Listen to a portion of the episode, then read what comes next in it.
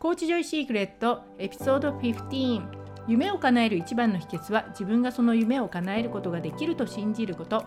with 英語コーチ弥生さんをお届けいたします。弥生さんは外資系の会社でプロダクトマネージャーとして働きながら英検1級独学勉強サポートコーチとしてご活躍中です。英検 TOEIC 通訳案内士などの英語の資格試験だけでなく韓国語やフランス語などさまざまな語学を勉強されていらっしゃいます。3級中の限られた時間で英検1級に再チャレンジして合格。今は副業でこの時の効率的な英検1級対策をメルマガやオンライン講座でお伝えされています。弥生さんの本業と副業のオンラインビジネスのバランスの取り方など副業ならではのお話をお聞きしました。では今日も最後までお楽しみくださいはいでは皆さんこんにちは今日はキャリブロアカデミーの素敵なメンバーさんをお迎えしてあのビジネスの関わりっていうのを伺う体験を伺うインタビューをお届けしたいと思います。はい、で今日のゲストは英語英検1級独学勉強サポートコーチとして活躍中の弥生さんをお招きして会社員をしながら英語コーチとして活動を始めようと思ったきっかけや会社と英語コーチあと家事育児とのバランスですねの取り方などをお伺いしたいなと思っています。じゃあ今日は弥生さんよろしくお願いします。よろしくお願いします。じゃあまずは弥生さんのあの自己紹介お願いします。はい、えー、英検1級英語コーチの弥生と申します。えー、ブログやメルマガ等で英検1級を独学で勉強している方に向けて、まモチベーションがアップするような、えー、発信をしたりですとか今は、えー、オンライン講座を作ったりなど、えー、サポートをする活動をしております。よろしくお願いします。はい、ありがとうございます。よろしくお願いします。じゃまず弥生さんにお聞きしたいのがこの英検1級の独学サポートっていうところなんですけど、はい、これそもそもね英検1級の独学サポートってかなりこうマニアックって言ったらあれなんですけれど すごいピンポイントじゃないですか。それを、ね、はい、やろうかなって思ったきっかけっていうのは何だったんですか？はい。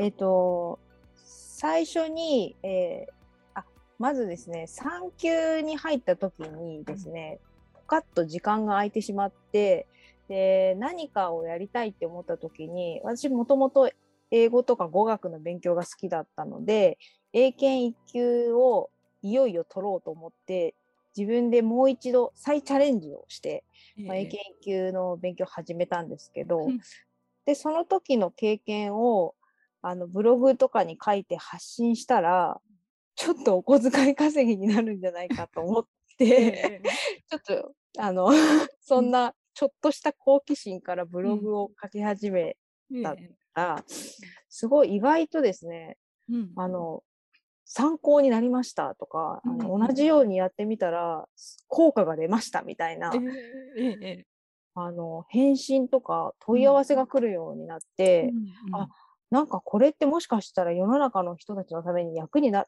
ってるかもしれない、うん、と思い始めて、まあ、それがきっかけでじゃもうちょっと本腰を入れて、えー、この英語コーチといいますかそのこのノウハウを皆さんに伝えていこうっていうふうに考えたのがきっかけです。うん、あなるほど。じゃあ最初は何気なくお小遣い稼ぎでブログを始めたら 問い合わせが増えたのであこれひょっとして需要があるかもっていうので、はい、やろうかな。ちなみにお小遣い稼ぎになりました？こんなこと聞いたあのね、全然ならなかったです。ならなかったそっち。もう察してください。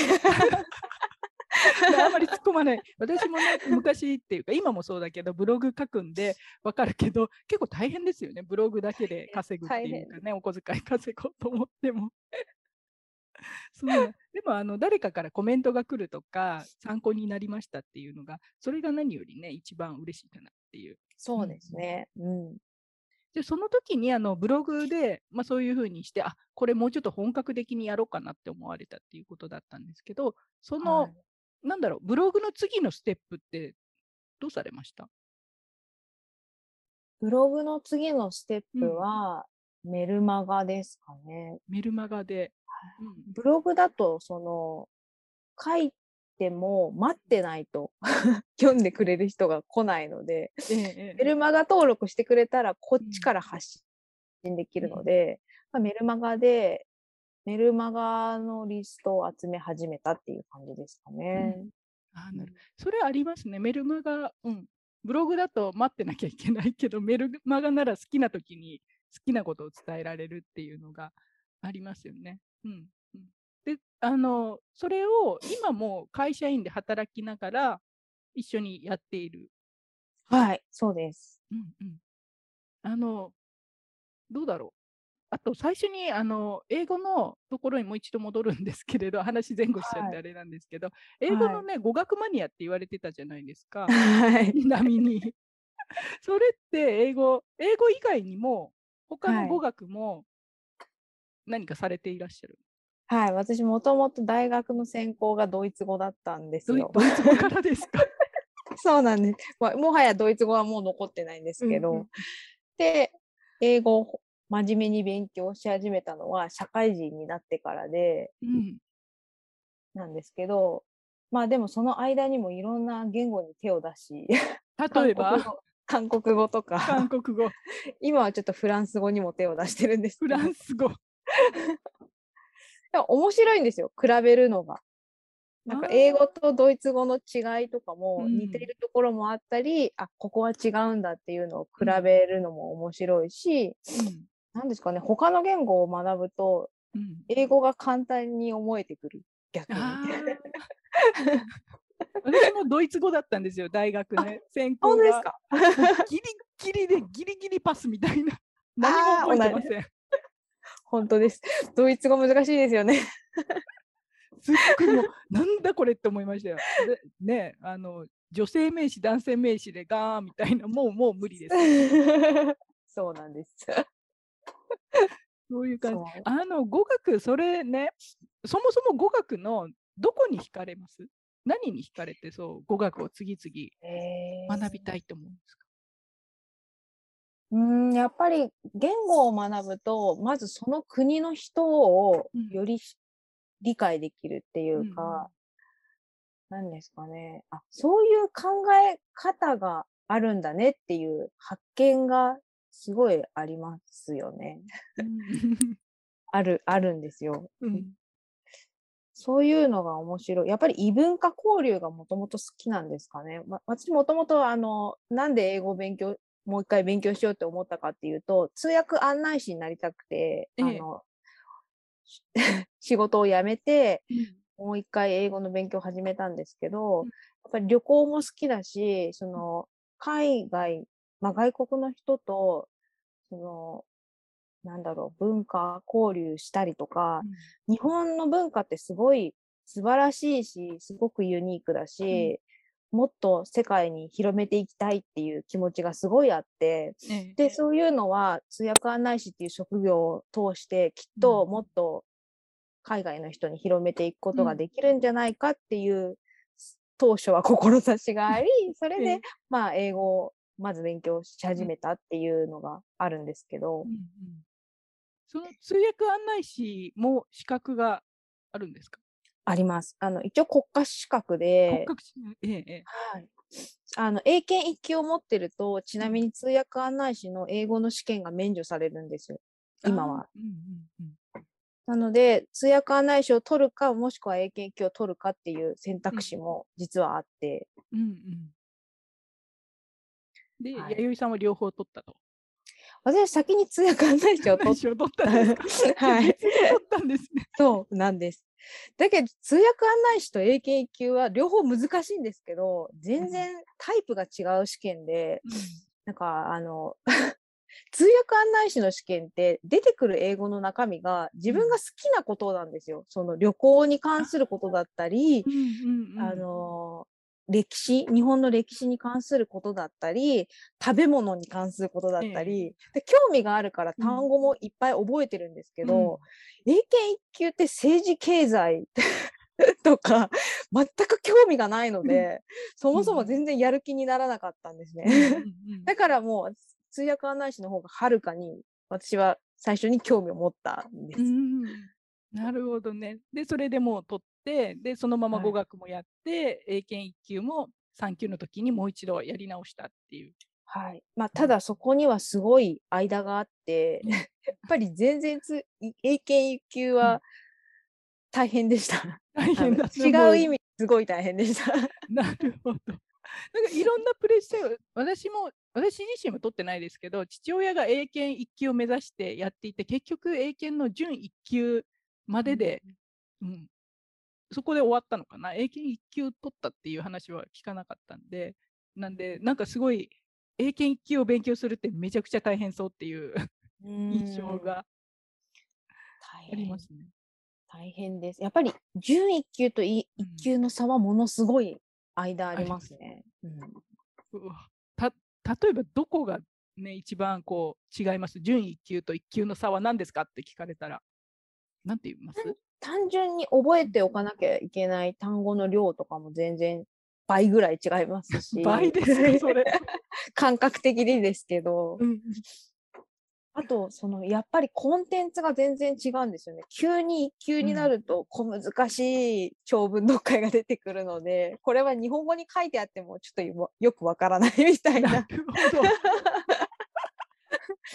そういうの読み慣れてないと。うんうんあーそういうところもあるから単に英語力だけっていう話じゃなくなってくるみたいなね。そうなんですようんね。うんだからやっぱりちょっとある程度いろんなうんうん社会経験とか積んでたり、うんそういう勉強背景知識がないとなかなか単なる英語力では太刀打ちできない部分がありますね。あーだからこそあのその攻略法って言ったら変ですけど攻略法がやっぱり欲しくなるっていうかあるととやりやすい思います。はい。うんなんで、その、うん、そそうなんですよ。ちょ、ただ単にやろう、頑張ろうだけだと、うんもう、あっという間に挫折する。すごい目に見えます。あやろうと思ったら多分挫折するなってこう壁にぶつかってガーンみたいな。そんな感じです。ね。はい。うん、じゃあそれであの英検1級のブログから今度メルマガ発信へっていう感じで進んでる。その時もずっとね仕事はされてるんですよね。フルタイムで。うんうんはい、そうですね。産休明けてうん仕事を再開し,、うんうんつつも、まあ、細々と、うん まあ、ブログなんで自分のペースでうん細々とアップしてた感じです。うんうんうんね、産休明けって言ったらね、お子さんもちっちゃいし、そうですね。うん。で、うんその中でブログと、あの会社員して、子育てして、家事もしてっていう感じで。すねなんかもう、うん。うん。そう言われるとそうなんですけど、うんなんかあんまり覚えてないですよね。どういう、どういう感じでやってたのか。覚えてないですか？ちなみに、うん、どういう感じでされてたんですかね？まあでも、うん私の会社、外資系の会社で、割と融通の利く会社だったので、ええあの、産休明けはずっと時短で働いてたし、なるほど。うんうん。あの、コロナ前でしたけど、うん。あの、週に2、3日はうん。在宅で仕事も OK だったので、そういう面ではすごいバランスが取りやすくて、うんうん、だからこそできたのかもしれないですね。ほどね。それありますよね。在宅で働いてるだけでも通勤時間がね、そうでするから、もう全然違いますよね。ありがたいですよね。うん、そう私も副業で子供がまだ小さい時にやってた時は夜は子供と一緒に寝る。もううん9時うんぐらいには寝る、で朝4時とかに起きてブログ書いて会社行く前にブログ書いてで会社の合間の時間にネタ考えてみたいなすごいですね、それ。やってましたね。あ、でもなんか、ブログでそれを私は見たうん気がします。いや見あ、たじゃあとうこさんがそうやって頑張ってるから、私も頑張ろうみたいな。励まされたみたいな。そうだ、朝活だと思ってうんやってた気がします。うあれしか時間の取りようがなかったんですよね、あの頃は、ね。そうですよね。うん確かに朝が一番まとまった時間になりますから、朝は確かにやってましたね。うんうん、あのそれでこう会社もやってだから変な言い方をすると無理やりねブログを続ける必要もないわけじゃないですか。うん。会社やっててもね、それであのモチベーションっていうか、ずっとこうキープできました。どうやってキープされてます？いやー、ちょっとまちまちなんですけど、うん。でもやっぱりそのポツッポツッとモチベーションが下がってた時に、うんあの、励まされましたとか、うん。あの、問い合わせとかメールをくださる方とかがいた時に、ちょっとまたぐっとモチベーションが上がって、うん。あやっぱりちょっと私のメッセージ届いてるからもうちょっと頑張ろうみたいな感じで、かろうじてキープしてたみたいな、その当時は。東京でね、なんか変わりました？じゃあ、そのかろうじてキープしてたのから、今、オンライン講座とかまでね、作ったり、セミナーもされたりとかしてらはい。っしゃるんだけど、まだね、そう、その、その、その差って何ですかね、こう、ブログでちょろちょろってやってたところからもっとセミナーをしたり、オンライン講座作ろうかなと思った、その、その、なんていうの、きっかけっていうのは。それはやっぱりキャリブロですかね。そのキャリブロアカデミーもそうですけど、その前のキャリブロに入った時に、あ、同じように、自分と同じように副業とかでやってる人たちがいるんだっていうので、あ、頑張ってる、あの子も頑張ってるから私も頑張ろうみたいな感じで、やっぱ仲間がいると心強いうん。かったですね。で、特にねキャリブロアカデミーは、英語系のコーチの方もたくさんいらっしゃって、で、私と違うジャンルですごいまた違ったアプローチでうん。やられてる方の発信とかを見ると、うん。あ私もちょっと負けてられないみたいな、妙ななんかライバル意識じゃないですけど、うんうんライバル意識もありつつ、仲間意識もありつつみたいな。うんうんなるほど。そう、キャリブロね、私のやってるキャリブロ、あの、不思議なことに、まあ、どうだろう、英語、まあ、私が海外だから、海外在住の人が結構ね、いらっしゃるのと、日本からだと本当に英語の先生方が結構 いらっしゃるんですよね。でそうですよね。面白いことに、誰一人被らないっていうのが、すごいなっていう、全く被らない。またこの間もあのちょっとグループコーチングの方に英語の、ね、先生一人いらっしゃってるんですけど、彼女はおうち英語をするっていうので、バイリンガルを育てようっていうので、また全然違うんですよ。うん、確かに。不思議ですね。うんうまい具合に。そうそうそう、誰一人被らないっていうのが面白いなと思って。うんうんうん。そうなんですね。じゃあその頃ね、こう、なんか、まあ、他の人を見てるから私もやりたいなって思ったっていうのはあると思うんですけれど、その後、こうね、なんかこうなりたいなとか、そういうのってありました？やったらこうなれそうだからやるみたいな。あ、それはありました。もちろん、トウコさんを見て。で トウコさんも最初ブロガーから始まって、で、すごい苦労してた時期とかもずっとブログを見ていて、うん。でもき、ある時なんか急にカラーが変わってきて、なんか、ブログのイメージとかもバーンって変わって、うん。で、確かピンテレ、ピンタレストの講座初めて買った時うん。に、すごいわかりやすくてびっくりして、あこういうものが作れるんだって、初めて私オンライン講座っていうものを買ってみたんですけど、うんああ、私にもこんなのを作れたらいいなーってすごい思って、うんそれがきっかけで、あ私もティーチャブルで何か作りたいって 思いました。なるほどね。そう、あの、ピンタレス講座が私にとって一番最初のオンライン講座っていう意味だよね。うん PDF とかはちょろちょろやってたけど、それが初めて作った講座だったんですよね、あれ。そう、それこそでももう朝うん4時起きで、あの、誰も寝静まってるところでね、録画してみたいな。いや、でもあれ初めてにしてはめちゃくちゃ完成度高いですよ。え、この値段でこれでいいのみたいな。結構衝撃的です。ちょっとね、もりもり盛り込みすぎてるとこもあったんですけれど、でも作ってて楽しいから、ああいうのってね。今どうですか？オンライン講座作られて、それで実際ね、今はもう作られていらっしゃるんですよね、オンラインはい。うんまさかね、ここまで完成するとうん、思わなかったけど、やってみたら意外とできましたね。意外とできた。いや、全然その、トウコさんのピンテレスト講座ぐらいのクオリティではないと思うんですけど。あ、できましたね。うんびっくりですね。うんで、今その講座っていうのは、英検1級の独学サポートの講座。はい、そうですね。でうんもう完成されました？実はまだ完成はしてないんですけど、あの、今年中に完成の予定です。とはいえ、そのベータ版でちょっと販売は開始してるんですけれども、うんあの、やっぱり英検って1年に3回あるので、うん。その私のメルマガを読んでくださってる方とかも、うん。ちょっと心待ちにされてる方もいらっしゃって、ええいつ売ってくれるんですか？みたいな。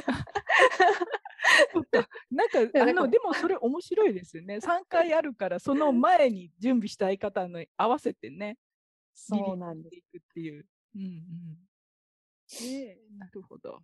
どうですか？実際自分でご自身でねオンライン講座作ってみてこの辺大変だったとかうん何かあります？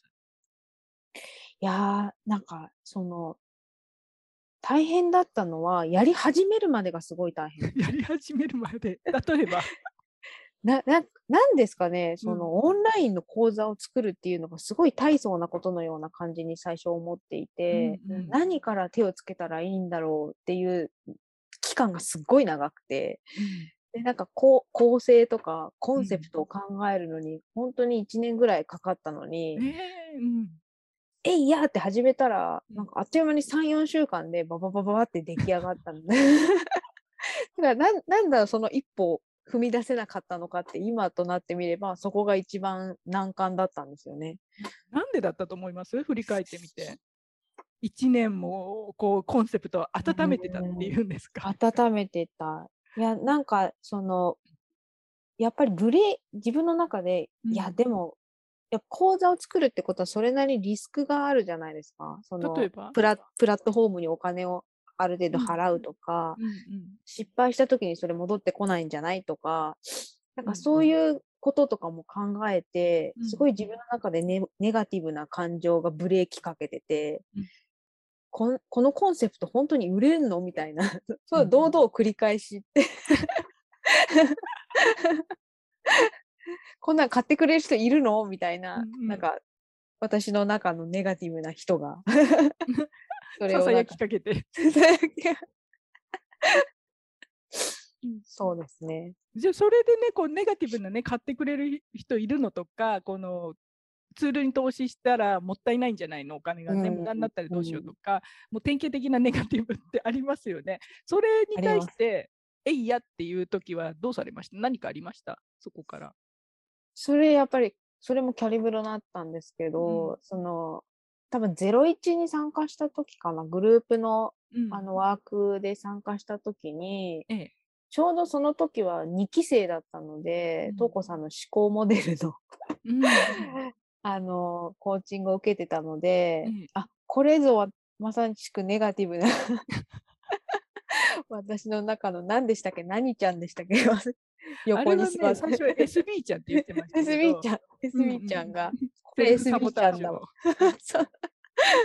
だと思って気づいて、だけどもう3ヶ月のプログラムだったから、もうとにかくやらなきゃダメだって吹っ切れたんですかね。で、うんなんかもうとりあえずこの毎週の宿題に合わせて課題をやろうみたいな感じになった時に、無理くりやったのが良かったかもしれないうんですね。うん。そうですね。あの。無理にでも進めるっていうのが、うん。時にはね。うん。うんうんうん。その時の自分は自ら背中を押せなかったので、ちょっと誰かに押してもらったみたいな。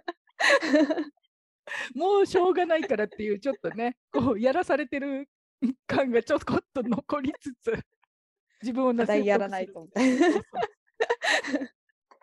でもその後はもうね、ご自身でセミナーを何回かされて、そうですね。うん。なんかそこでやっぱブレイクスルーがあって、うん。あ、そっかそっか、やってみたら、うん。これができ、これがちょっともうちょっと直した方がいいとか、こうやったらもっとうまくできるってことがわかるんだってことが分かったので、うん。うんやっぱり0と1は本当に違くて、うん。1回やったっていうその実績が本当に全然違くて、うんだから2回目やるときとかあんまり抵抗なかったんですよね。当たり前じゃんみたいな。やったやったしみたい。いね。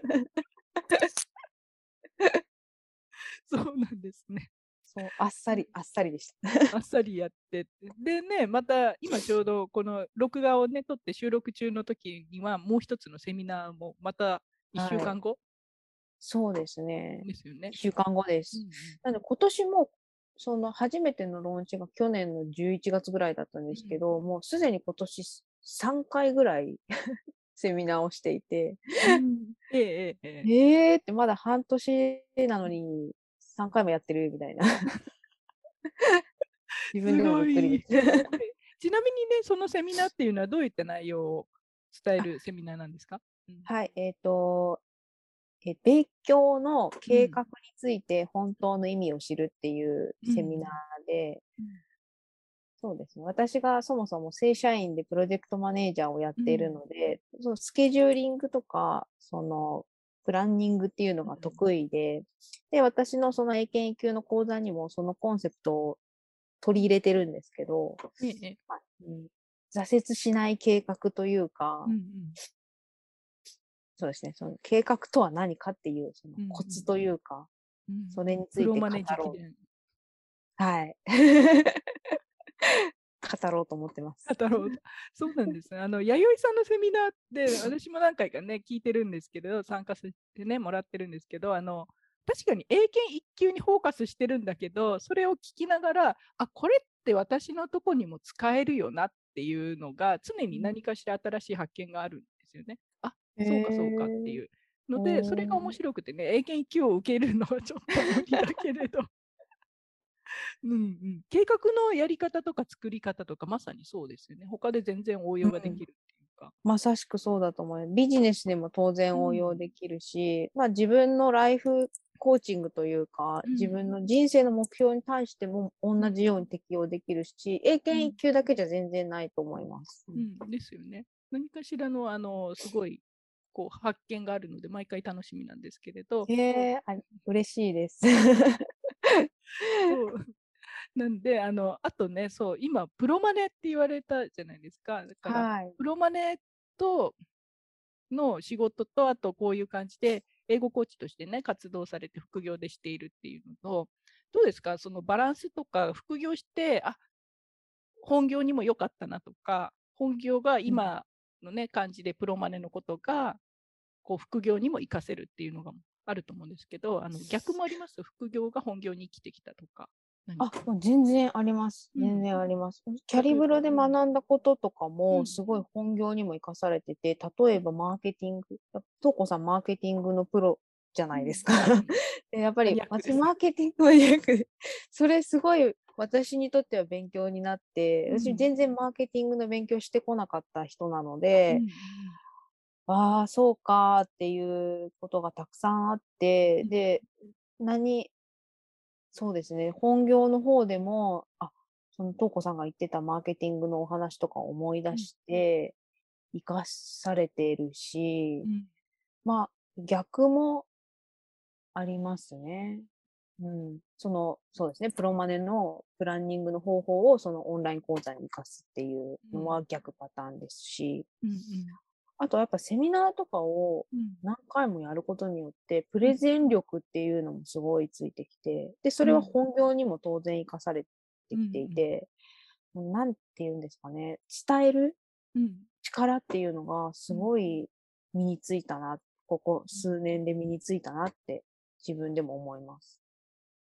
そうですね。あの、セミナーって私も仕事、営業してた時に、セミナーね、お客さんの前とかで話すとかしてたんですけど、それって会社がセットアップするじゃないですか。会社の人としてセミナーをするっていうのと、あと、副業とかね、こういうので自分でやるときは自分でセットアップしなきゃいけないっていうのがあるんで、うプレッシャーが全然違ってくるっていう。全然違う。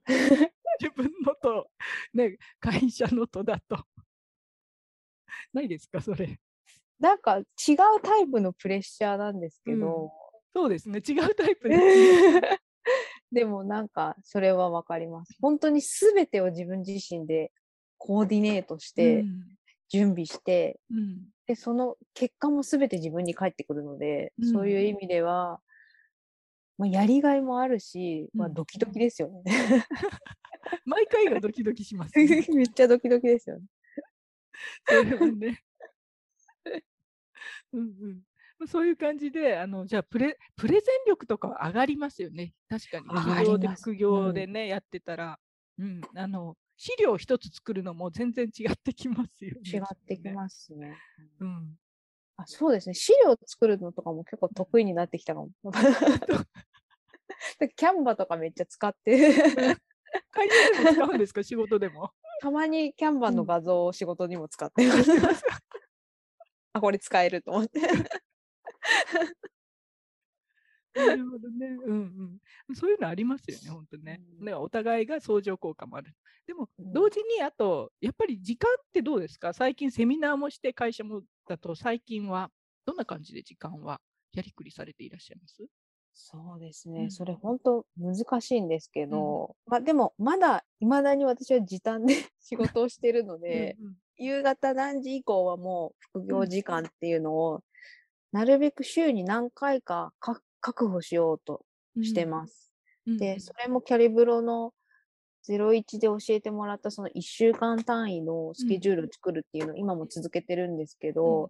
それで、その、い一週間分を前の週に、こ、なんか、蛍光ペンでブロックします。副うん副業時間は、この曜日とうんこの曜日のこの曜日みたいな感じで。うんうんで、そこになるべく本業のミーティングが入ってこないようにブロックするみたいな。ブロック方式で。で、ミーティングが入ってこなければ、ある程度自由が利くので、そうですね。はいっていう感じで、うまくこう、パズルのピースのように やってますね。そうね。あの、まあ、自分で決めないと入ってきちゃいますからね。そうなんですよね。先にもう大事なものは決めてしまうっていうのがね、ありますよね、時間はね。そう、自分が決めないと他の人が自分の時間を決めちゃうから。そうですね。そそう。その決めた時間にちゃんとい、あとやるっていうのも大事です。それとこれは別の話みたいな。ブロックしといたけど、今日はちょっとやる気がとかいうの。まあ、そこはありますよね。人間ですから。ついついこうね、スマホチェックとか入っちゃうとはいもう。そう入っちゃうと。まあでも、まあ、三4つぐらいブロックしといて、1個ぐらいがダメでも、うんあと3つできたらまあいっかみたいな感じで、ちょっと緩い感じでブロックしてます。それでトータルでできていれば OK っていうかね、その週は OK っていうのがね、そうですね。あるから、うんうん、そういう感じでね、されていらっしゃる。でね、ちょっとね、キャリブロの方の話とかも何個か出てきたんですけれど、はいうん、今までで一番こう、なんだろうな、印象に残ってることとかあります？キャリブロ入って。変わったなとか。うん。やっぱり01のグループセッションですかね。あの時は本当に一番本気出して、このオンラインビジネスに取り組んだし、うん。まあ結構大変だったんですけど、うん、その課題が結構多くて、私の中では。だけど、そうですね。すっごい刺激も受けましたし、やっぱり変わったし、実際それのおかげで初めてのローンチができたので、それはやっぱり大きかったですね。うん本当にうん。稼いだ、お小遣いを稼いだ。稼ぎました。やったーって、ついに稼いだぞって。そうです。でもそれ大きいですよね。あの、大きい。ね、会社からもらえるいただく給料と、もらってる給お給料と自分で稼ぐっていうのはね、重みがちょっと同じなんだけど重みがっていう。ありますよそうででも、あの、それが、あできるんだっていう最初のね、一歩があると、その後は、もう、さっきなん半年で何回って言われましたっけ、セミナーもう3回半年で3回。回はい。につながるっていうのがね。そうですね。ううんん。うん。やっぱり全然1年前とは違いますね。うん、じゃあね、あの、1年前の、どうかな、弥生さんに、今の弥生さんから何かね、メッセージというか、アドバイスするなら、なんてお答えします？お伝え。うん。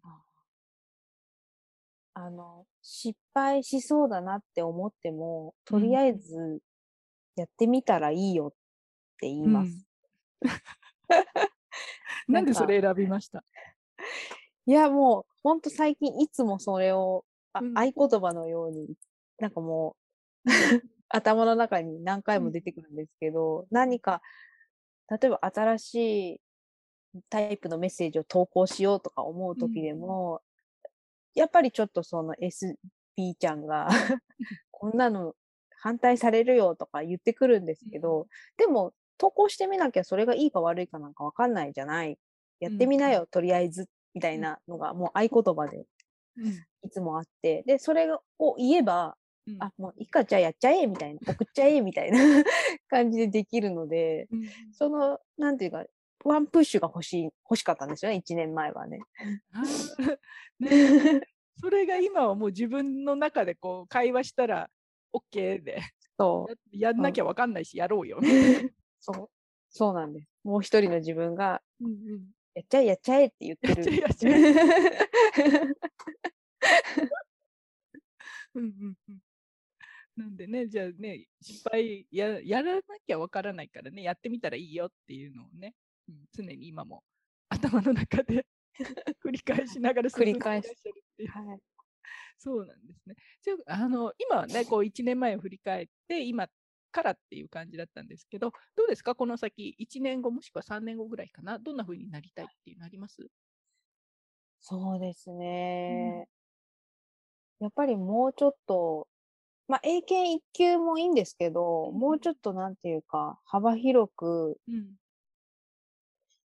発信していきたいかな。いや、そうん。の、一番最初にキャリブロに入って始めた時に、自分が得意なことでやっていきたいことが、結構スコープが大きくって、なんか、もっとその社会で女性が活躍できるような英語をね、英語のキャリアを使って仕事ができる女性をもっと増やしたいっていうのがあった中の、その一部が英検一級。私が今できることは英検一級のことを、独学勉強法を伝えていくことっていうので、小さく始めてるんですけど、うん。でもやっぱりもうちょっと大きい目標があるので、うん。まあ、それどういう形で発信できるかわかんないですけど、うん。それにつながるような別の講座だったり、何か違う形のアプローチができたら、すごくいいかな、みたいな思いますね。うん。なるほどね。英語を使って女性がね、もう少しキャリアの幅を広げていく。うん、結構多い、うん。多いんですよね。その、英検一級を取りたいって言ってる皆さんの中でも、最終的には英検一級を取って、それを、その資格を生かして仕事につなげたいっていう方が多いので、うん。うん。そこまでのサポートが本当はできたらいいんですけど、うんうんなるほどね。じゃあね、あの、まあ、どういう形にしろ、何かしらね、そうやって英検1級からさらに上の、それをキャリアに生かすとか、人生に生かしていくっていうところまでね、サポートできたらいいなっていうことだったんですけど、もうそれができてる人だとしたら、弥生さんがね、そういう何らかの形で女性をね、うんすごいプッシュっていうか、それこそ背中を押してあげてる状態で、他の女性ができるよ、いけるよって いう感じにもうなってたとしたら、3年後にね、うん、弥生さん自身が。で、そのはい弥生さんがもう他の女性をどんどんどんどんプッシュして、こう励ましてる状態の弥生さんから、今の弥生さんにメッセージをするとしたら何が来ます？そうですね。迷わず進めって感じですかね。迷わず進め。もう、それこそどんどんやっちゃえやっちゃえみたいな。か迷ってます？今。今はうんあんまり迷ってないかもしれい。ないです。うんだから、この調子でうん。行きなさいっていう。うんで、も、なんだろう。波があると思うんですよね。今うんうんは調子がいいかもしれないけど、やっぱり途中で難しいこととかにぶつかったりしたら、またうんへこんで、あ、やっぱうんり私ダメかもって思う時とかもあるかもしれうんうんないんですけど、でもその当初の目標とか、うんその自分の信念みたいなものを貫くっていううんことがやっぱり3年後につながるのかなっていう。うんうんうん、そうですね。あの、絶対、こう、波って人間だからありますからね。うんないと、なんかね、サイボーグみたいになっちゃうから。そうですよね。そんなずっと絶好調なわけないって。あってよしみたいな。あっても進めばよしみたいなね。そうですね。うんうん。そんな感じかな。はい。うんというわけでね、なんかね、あの、なんでね、英語の独学、英検1級をやろうかなって思ったところから実際やってきたところっていうのとあとこれからの話っていうのもあの これからの話ちょっと噛んでしまいましたこれからの話とかもね聞かせていただいたんですけれどじゃあこれからね弥生さんのところでもっとね英語のことを学びたいなって思う方にはね、はい、どういう形でコンタクト取ったらいいですか？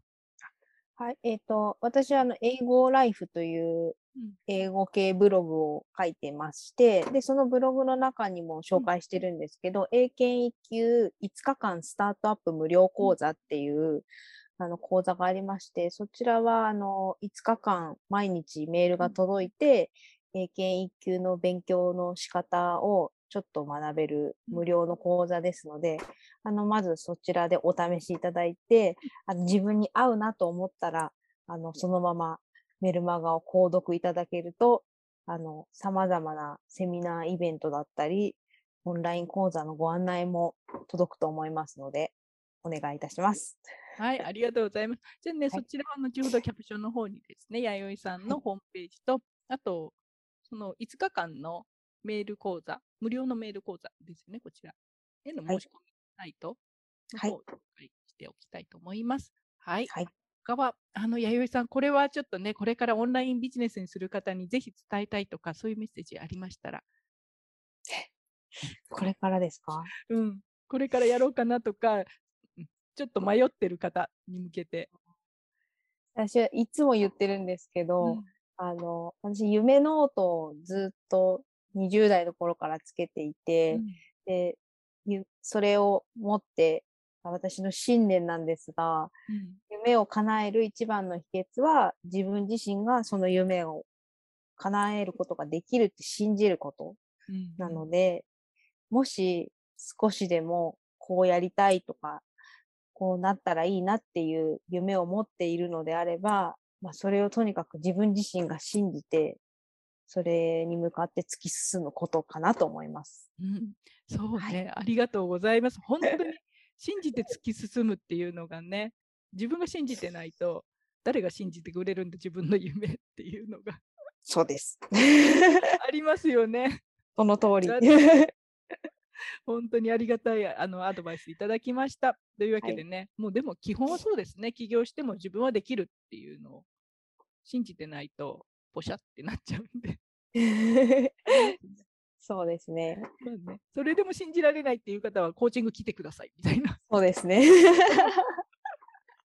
ことになるんですけれど、まあ、そういう感じで本当自分の信念これからもね信じていってそのさっき言われたところ3年後とか1年後かな他の女性の英語を使ってキャリアを、あと人生のサポートを広げる可能性を広げるサポートをするっていうところね。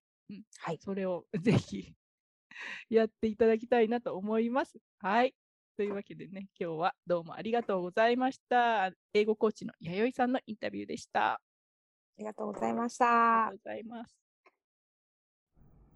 今回の弥生さんのお話を聞いて、こう頭の中にいる人の声ネガティブにしろポジティブにしろそれをしっかりと自分で認めてあげる。その声を聞いた上でだけどそれでもそれがポジティブでもネガティブでも大丈夫だよと私は自分が夢を叶えるのを信じてるから一緒に行こうねってみんなで進む。みたいなね。そういうことがあの人生の中であ行動しやすくなる一つのねポイントかなというふうに思いました。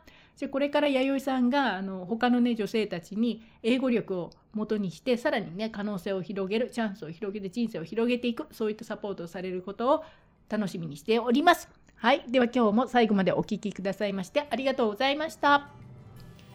今の世の中にはあなたのコーチングが必要です。お一人お一人の命の可能性を引き出すことで豊かさと愛が循環する世界を作りたい。